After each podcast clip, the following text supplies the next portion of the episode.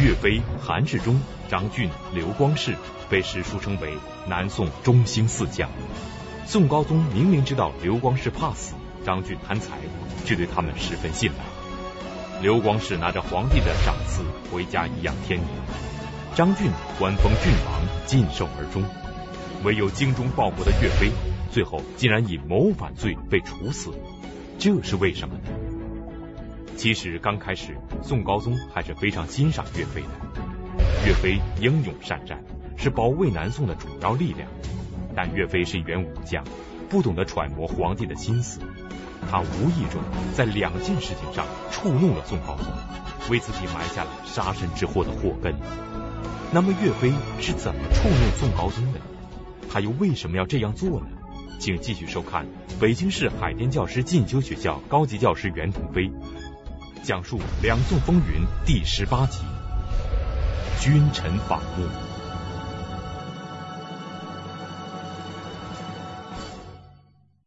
一开始呢，我们讲这个岳飞跟皇帝之间啊，还是有一个呃短暂的蜜月期嘛啊，有一个很短暂的蜜月期。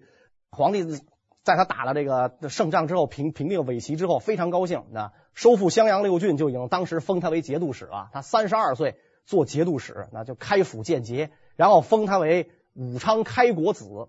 中国古代皇帝之下是王爵，王爵之下是公侯伯子男五等爵位。岳飞是子爵，子爵是倒数第二等啊。虽然这个爵位还不高，但是已经证明岳飞已经进入到了国家贵族的行列，已经属于这个这个属于贵族的行列了。呃，而且当时就已经有人尊称岳飞为岳侯爷。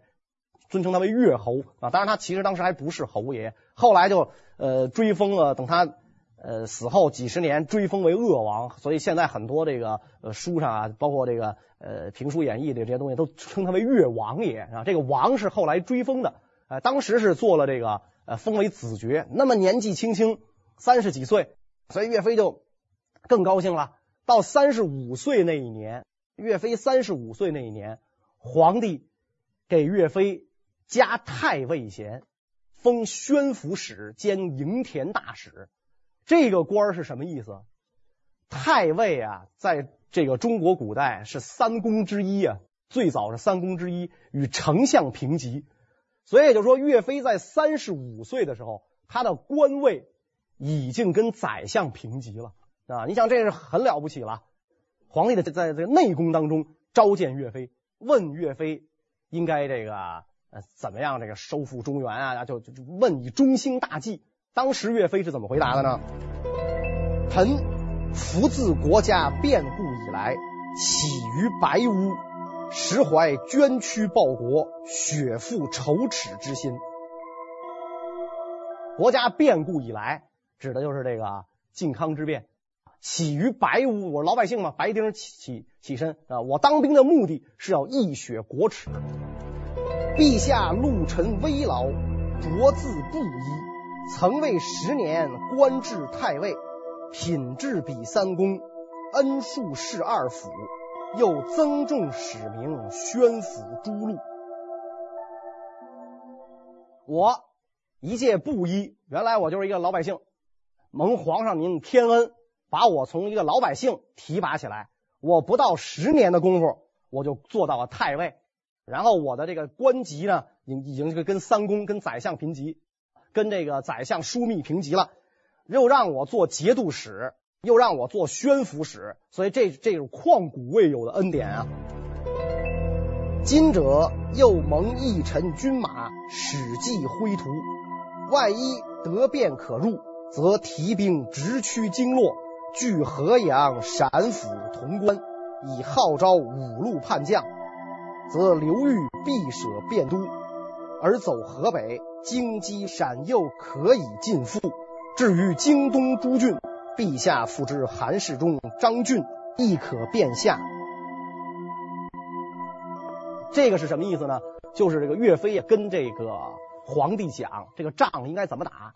我跟韩世忠、张俊，我们怎么分工？我负责中原，从这个呃湖北这个地方。呃，出兵往北啊，负责中原，然后呃，江南地区呢交给韩世忠、张俊，那么很容易就会把这个呃失地失掉的这个领土啊，咱们收回来。我们看后来岳飞的一系列战功，岳飞这儿绝不是吹牛，所以他说的这这些话的话，皇帝也是心花怒放的，知道？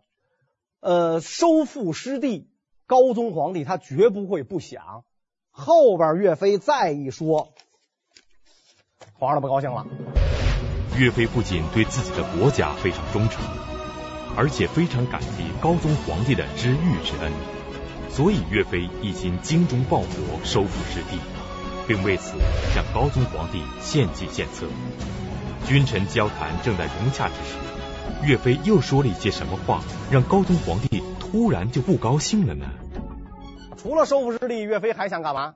岳飞说：“一时。”迎还太上皇帝宁德皇后子宫，奉邀天眷归国，使宗庙在安，万姓同欢。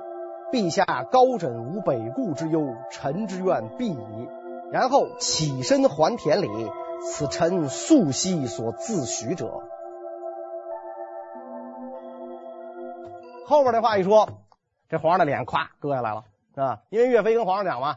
我打仗除了要收复失地之外，迎还太上皇帝宁德皇后子宫。太上皇帝就是徽宗皇帝，宁德皇后就是这个徽宗皇帝的皇后。他们当时已经死在了这个金国，所以把他们的棺木啊迎回来啊，皇帝的棺木称为子宫啊，把这个东西迎回来，把这个迎回来那是没问题的。高宗他他也得干，来我把我父亲的这个灵柩迎回来，这是没问题。后边奉邀天眷归国。这麻烦大了！我不但要把死的皇帝迎回来，我还想把那活的皇帝给迎回来。奉邀天眷归国嘛，不能让钦宗皇帝在北方受苦啊！我得把他迎回来。这样一来，这高宗可不是脸色就就变了吗？这心情就不好了。而且使这样一来，我岳飞做到这一点之后，我就要干嘛呢？还归田里啊！我原来不就一河南农民吗？我功成身退，我还去种地去。哎。天下再也没事了，北方的威胁也解除了。您当您的太平天子，我做我的盛世良民，我去种地。所以岳飞这样一番跟皇帝抛白心计，岳飞是觉得皇帝肯定会很感动的。实际上，他这个时候啊，已经把皇帝逼进了死胡同。岳飞他感觉不到，他已经把皇帝逼进了死胡同。你。要迎回宋钦宗，皇上是无论如何不能答应的。但是皇上不能明说。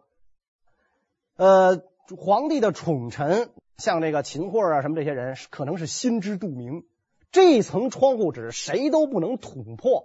结果你一而再再而三的老把这个难题摆在皇上面前，皇上就很作辣了。这事儿怎么？你说你老提这事儿要收复钦宗，我这要要这个迎回钦宗，我又不能说不行。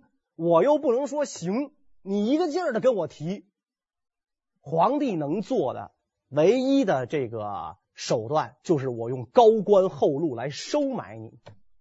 哎，你不是想名垂青史吗？行，我让你青史垂名，你做宰相、做枢密、做太尉，我也封你个郡王，我可以这样来收买你，给你房子，给你地，你把兵军权交出来，我再来一次杯酒释兵权，你把军权交出来，咱们君臣。就没有矛盾了，其乐融融，多好啊！问题是岳飞不吃这套啊。岳飞跟皇上讲的是，天下太平之后，我回去种地去，我没有这个争名逐利的这种这种心，我要去种地。所以皇帝一看，这个人没法收买，这个软硬不吃，你当时你没法跟他硬啊，他手下有军队啊，是吧？然后他等于是保卫这个国家的主要力量，你没法跟他硬。没法是，没法一个软的也不行，没法收买他，名利他都看淡，他又没有短处落在这个皇帝手里啊。要是说岳飞手下的人都告岳飞说岳飞贪污，军饷都搬他们家去了，皇上马上就可以拿你，可以治你。岳飞爱兵如子啊，岳家军是冻死不拆屋，饿死不掳掠，是吧？我宁可这个这个自己受冻，老百姓家我绝对不会进去的。有点跟咱那个三大纪律八项注意那个那个那个感觉似的啊，这人民的子弟兵啊，是吧？所以你找不着岳飞的短儿，你也找不着他部下的短儿，那么皇帝怎么办？皇帝一点辙都没有，宋高宗对岳飞不满，但又要依靠岳飞来抗击金军。岳飞一心精忠报国，却不懂得揣摩高宗心思。就在这个时候，中兴四将之一的刘光世贪生怕死，放弃兵权，拿着皇帝赏赐的金银财宝回家颐养天年去了。但刘光世手下的五万兵马，又将会交给谁来指挥呢？刘光世的这支部队怎么办？谁接手这十几万男女老幼？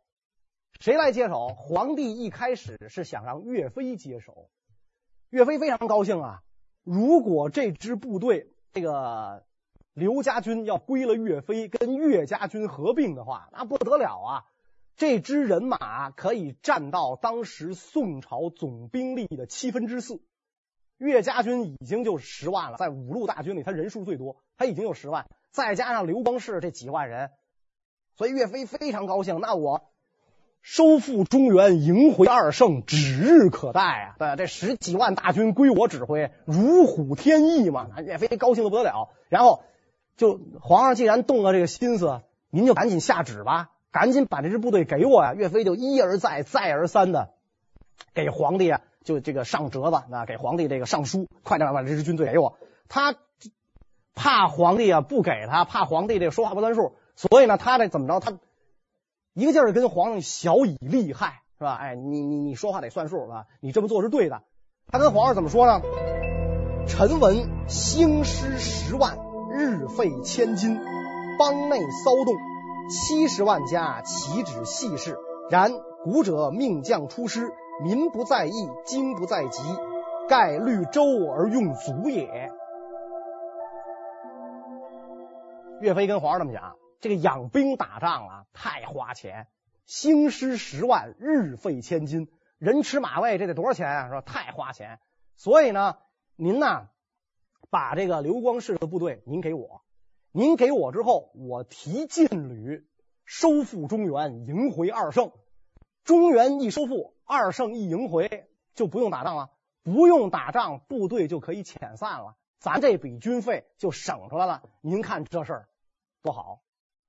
皇帝看到这个岳飞这个上书，本来可能心里还在在犯这个嘀咕，呃，这个刘光世不能打，岳飞确实是百战名将，要不我就把部队给他。一看到这封上书，皇帝的信念就很坚定了，绝不能给他。是吧？给谁也不能给他，怎么又来这一套？又收复中原，迎回二圣，给谁也不能给他。而且更关键的是啊，这个时候主战派的张俊，三点水那个文官的张俊啊，当时做宰相，和主和派的秦桧两个人出奇一致的站在了一条战线上，反对岳飞合并刘家军。你说主战派跟主和派？他为什么能站在一条战线上？俩人也没商量，是吧？也没商量，就要这事儿就能这么干。俩人的相同点是都是文官啊，甭管是主和还是主战的，全是文官，所以他们俩是绝不能看到武将的势力做大。因此，这两个人就合在一块了。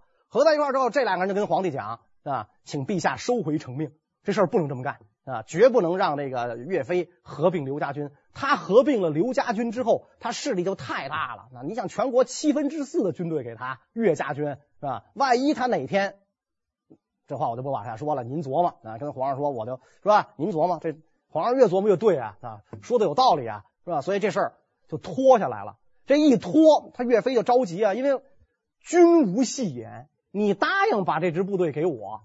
你现在黑不提白不提，没下文了，所以岳飞就索性，既然这样的话，给皇帝写折子说不明白，我面君得了啊！我见了皇上，我跟皇上当面说，是吧？我有什么话跟皇上当面说。于是岳飞就来见皇上啊。岳飞见皇上就跟皇上说了，说这个您呐，赶紧把这个淮西军拨划给我，我保证尽快恢复中原故地。皇上就。不阴不阳的就问啊，你这尽快是多长时间啊？岳飞说三年啊，你只要把岳家把这个刘家军给我，统一由我指挥，我保证三年收复失地。皇帝说：“你真的保证三年恢复中原？”如果到时候三年不能恢复中原，你何以自处？哎呦，岳飞一听这话，愣在当场。皇帝看到岳飞跟那沉吟呢，岳飞答不上来啊，跟那沉吟呢。于是皇帝就冷冷的说了一句话，说这个刘光世的部队啊驻守淮西，淮西是临安的屏障，行在的屏障。如果我把这支部队都拨给了你，你把这支部队调走，因为岳飞是坐镇这个鄂州啊，就今天的武昌这个地方是吧？你把部队西调调走了，北上去收复中原。你中原又没有收复，这个时候金军南下，朝廷又没有屏障，那我不就完了吗？是吧？所以皇帝把这话说出来，等于就是明确的拒绝了岳飞。岳飞毫无宫廷争斗的经验，勇猛过人，却谋略不足。他只是想着得到刘家军，就可以壮大队伍，一举恢复中原，赢回二圣，平定战乱。却不知宋高宗只想保住自己的皇位，绝无赢回二圣之心。所以岳飞越下保证，宋高宗就越不会把刘家军交给他。那么此时的岳飞采取了什么行动呢？这个时候的岳飞就很不理智了。如果岳飞这个时候明智的话，应该是下去妥为谋划，是吧？或者说呢？这个事儿啊，你看出来了，皇上不想这么干，不想这么干，你就别再提了。要不你就妥为谋划，你把这个详细的，比如说你的作战计划呀，或者你的打算呐，这些东西，你给皇上送去，是吧？这事儿不就解决了吗？岳飞干了一件让人瞠目结舌的事儿，你不把淮西军交给我，是吧？你说话不算数，是吧？我不干了啊！岳飞辞职。不干了，是吧？这个我母亲去世啊，在这个过去的话，应该守孝三年。我给我母亲守孝去。所以岳飞第二天就撂挑子了，上庐山了，不干了。哎呀，这一下皇上傻了眼了，是吧？因为确实这些个大将里边是岳飞最能打仗，而现在跟金国又没有和议，是吧？金军随时有可能南下，岳飞是朝廷以为柱石的一个人，他说不干就不干了。皇帝这个时候的心情啊，我们其实都能体谅得到。你你等于就跟皇帝摊牌了呀，对吧？你要挟天子啊，跟皇帝已经摊牌了。皇上怎么办？不用你，不可能，你最能打仗，而且你确实是忠心为国，是吧？甭管这个你为的是你为的是哪个皇帝，你要迎回亲宗，甭甭管这个，你确实是忠心为国，用你皇上的面子往哪搁？所以。这个时候，我想皇帝在这个心里对岳飞的恨，应该已经达到了极点，但是皇上又没法发作，这个恨又发泄不出来，那么可想而知，后来岳飞的下场为什么那么惨，是吧？他为什么那么惨？在这个地方就埋下了，这个可以说是是是是一个临界点了，是吧？皇上没辙了，怎么办呢？皇上不便出面，皇上没法去请岳飞啊，不便出面，不便出面怎么办？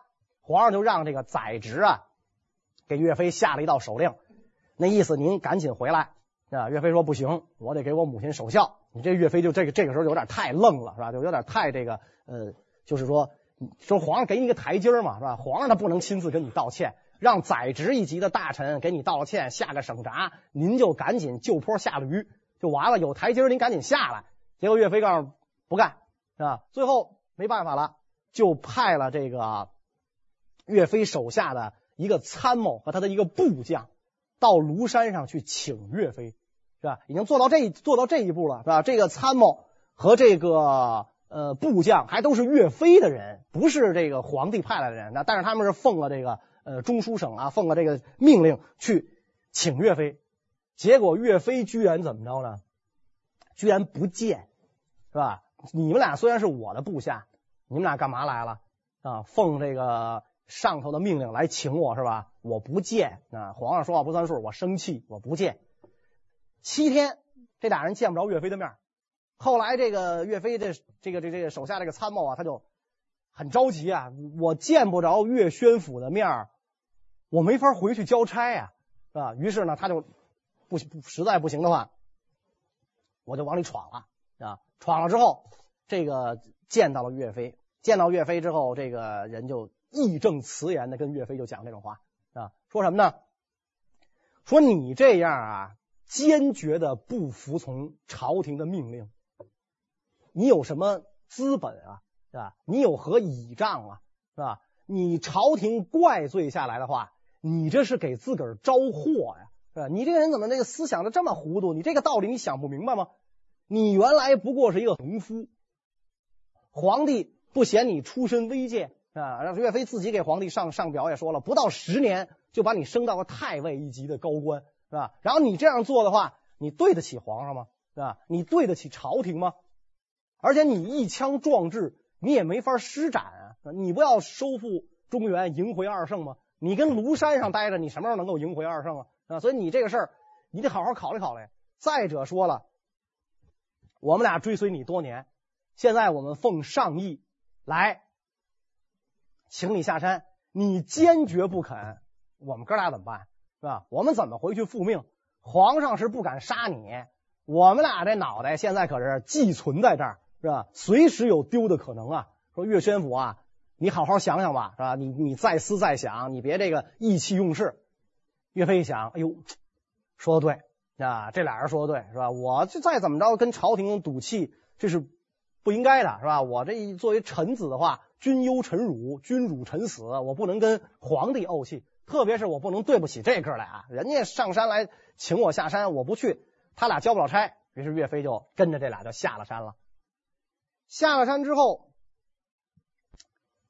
给皇帝写了一道这个奏折请罪啊，就是你看我不懂事，您您大人大量是吧？您别跟我一般见识。给皇帝写了一封奏折，皇帝就把岳飞就招来了啊。我没生你的气是吧？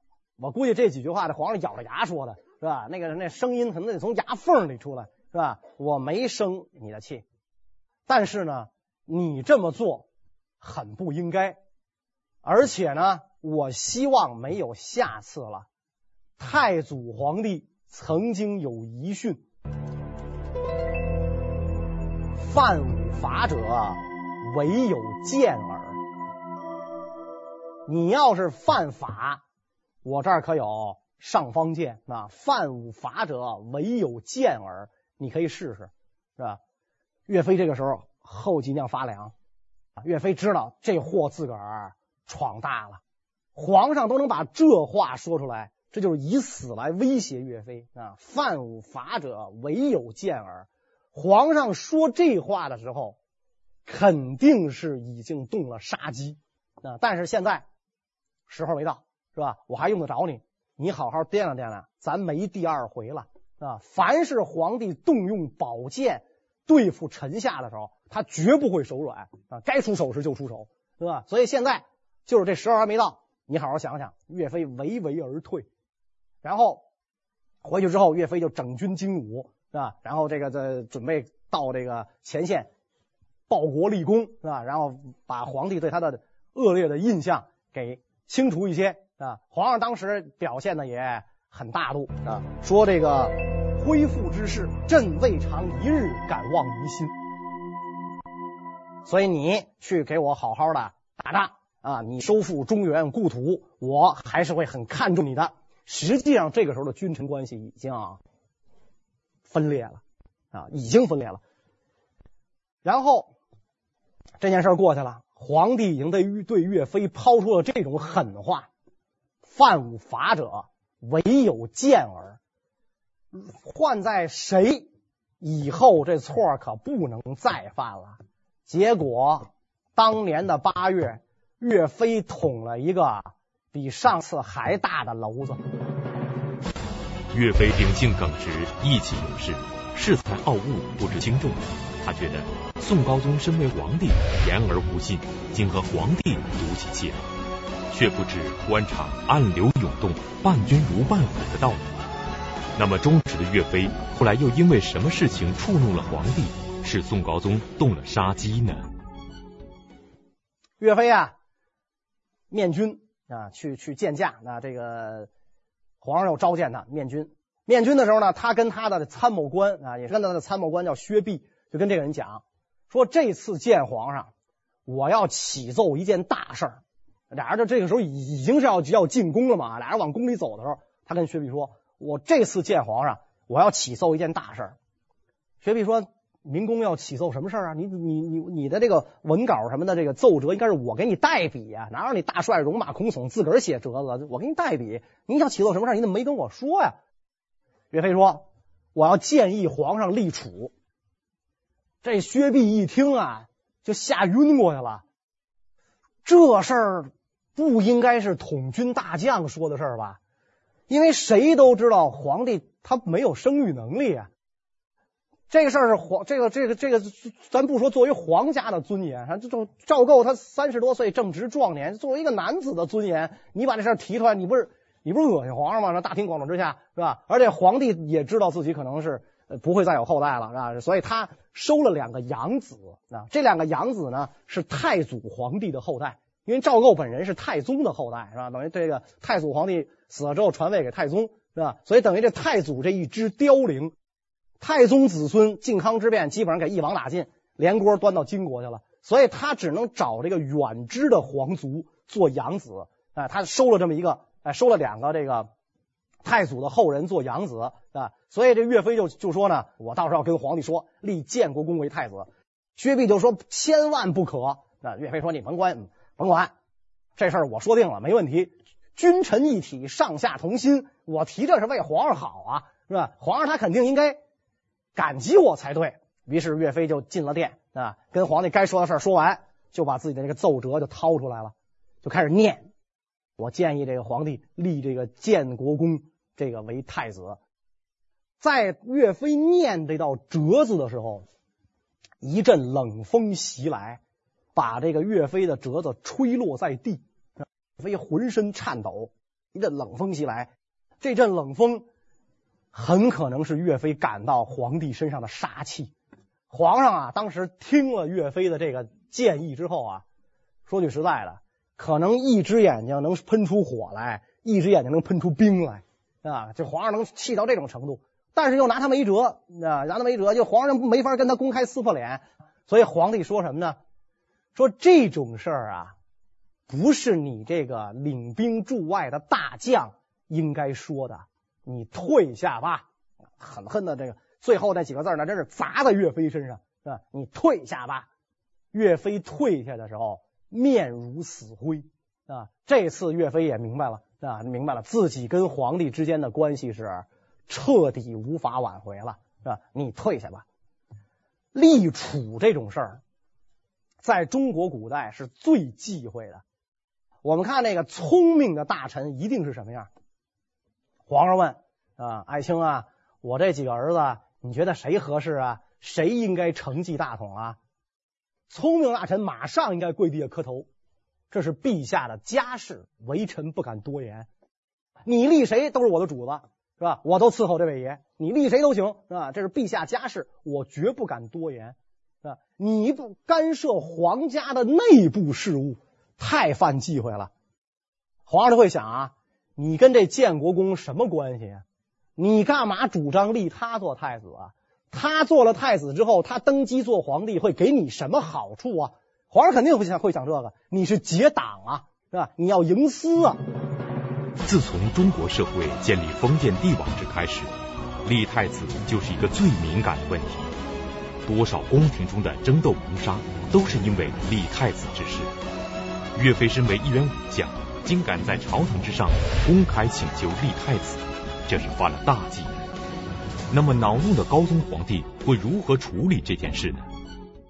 所以皇上就会想这问题，这肯定是岳飞他有有有图有动机，要图谋不轨，他想推翻我的政策，是吧？他觉得我窝囊。他觉得我无能，他觉得我碍手碍脚，他没法收复中原，他壮志难酬，所以他早早的主张立这个呃建国公做太子。岳飞退下之后，皇帝马上就把岳飞的那个参谋官薛弼就给叫来了，说：“刚才你知道岳飞跟我说了什么话吗？”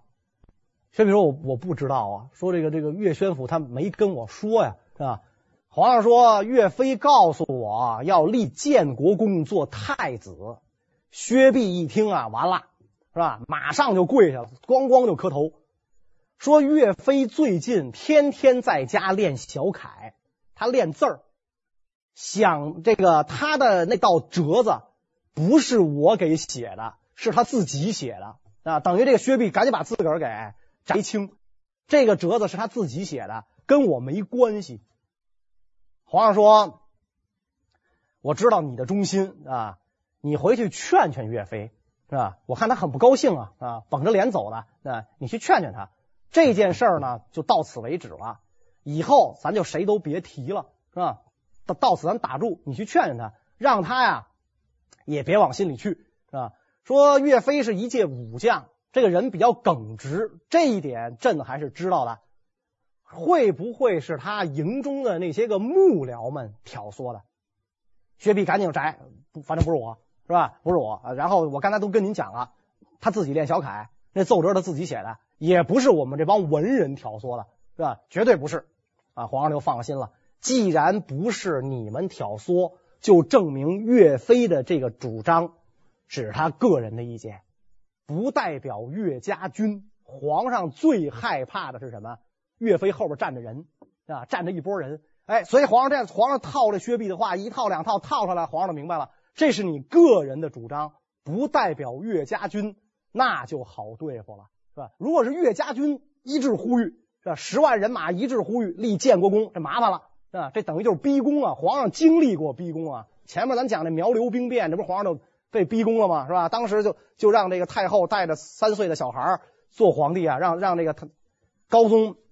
禅位啊，是吧？所以皇帝最害怕这种事儿哦。现在既然是代表岳飞个人的意见，这个事儿好办得多啊。你退下吧，薛弼退下。薛弼退下之后，皇帝就召见了这个当时的宰相，叫赵鼎啊。赵鼎是一个忠臣、主战派啊，是坚决反对跟金国议和的铁骨铮铮这么一个人。皇上就把这个赵鼎就给叫来了啊，他就跟赵鼎把这事这件事的这个。前因后果啊，就说了岳飞他怎么劝我立太子，立建国公做太子。赵鼎一听就急了，是吧？说这岳飞太不知道自重了，是吧？这怎么一点都不符合他武将的本分？说皇上您甭急，我骂他去啊，我去跟他说说。于是这个赵鼎呢就去了。赵鼎去了，还是见这个呃，就是薛弼啊，他跟他就找了这个岳飞的参谋啊，薛弼去见他，他呢就跟那个。薛弼说啊，说岳飞现在是个大将，而且呢领兵在外，朝廷上的事儿啊，他不应该多说，他应该懂得避嫌疑，难道他不懂吗？薛弼不敢答言啊，是吧？这宰相是是是是这个，当时是急赤白脸啊，声声色俱厉的跟他说呀。赵鼎说：“你回去啊，警告你的这个幕僚们啊，警告岳飞身边的幕僚们，以后不许再挑唆着岳飞犯这种错误。”啊，否则的话，甭说皇帝那关，我这关他就过不去。我们可以看到吧，得罪皇帝，还得罪了谁？宰相啊，就是岳飞这个人也是，是吧？就是一忠直啊，勇武之气，但是不会做官。可他就忘了一点什么？你的理想、你的抱负、你的主张，你不在这个位子上，根本就实现不了。他现在就考虑不到这个问题。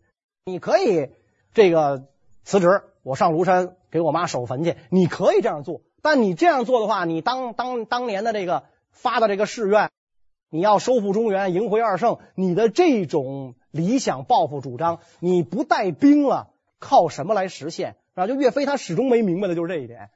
你们你你不带兵了，就什么都不是了。你一平头百姓，你怎么能指挥十来万军队呢？皇帝恼怒，宰相生气。岳飞却觉得十分委屈，他觉得自己既不贪图富贵，又不想争权夺利，都是一心为国家好。那么岳飞身为一员武将，究竟为什么要提立太子之事呢？其实啊，岳飞有一重意思在里边。徽宗皇帝归天了，在这个金国被虐待致死了，钦宗皇帝还在、啊，所以岳飞想。我如果收复中原，我去打仗，我打败了金国的话，金国就会想狠招，想馊招，想什么馊招呢？比如说金国要以宋钦宗为人质，他把宋钦宗推到阵前了，你说我怎么办？我放不放这剑？我砍不砍那刀？是吧？刀枪无眼，把如果把这个先皇给伤了的话，怎么办？如果金国再想一个狠招，立张邦昌不行，立刘裕不行，赵构他又不承认，他万一要把宋钦宗搁到汴梁做皇帝，又怎么办？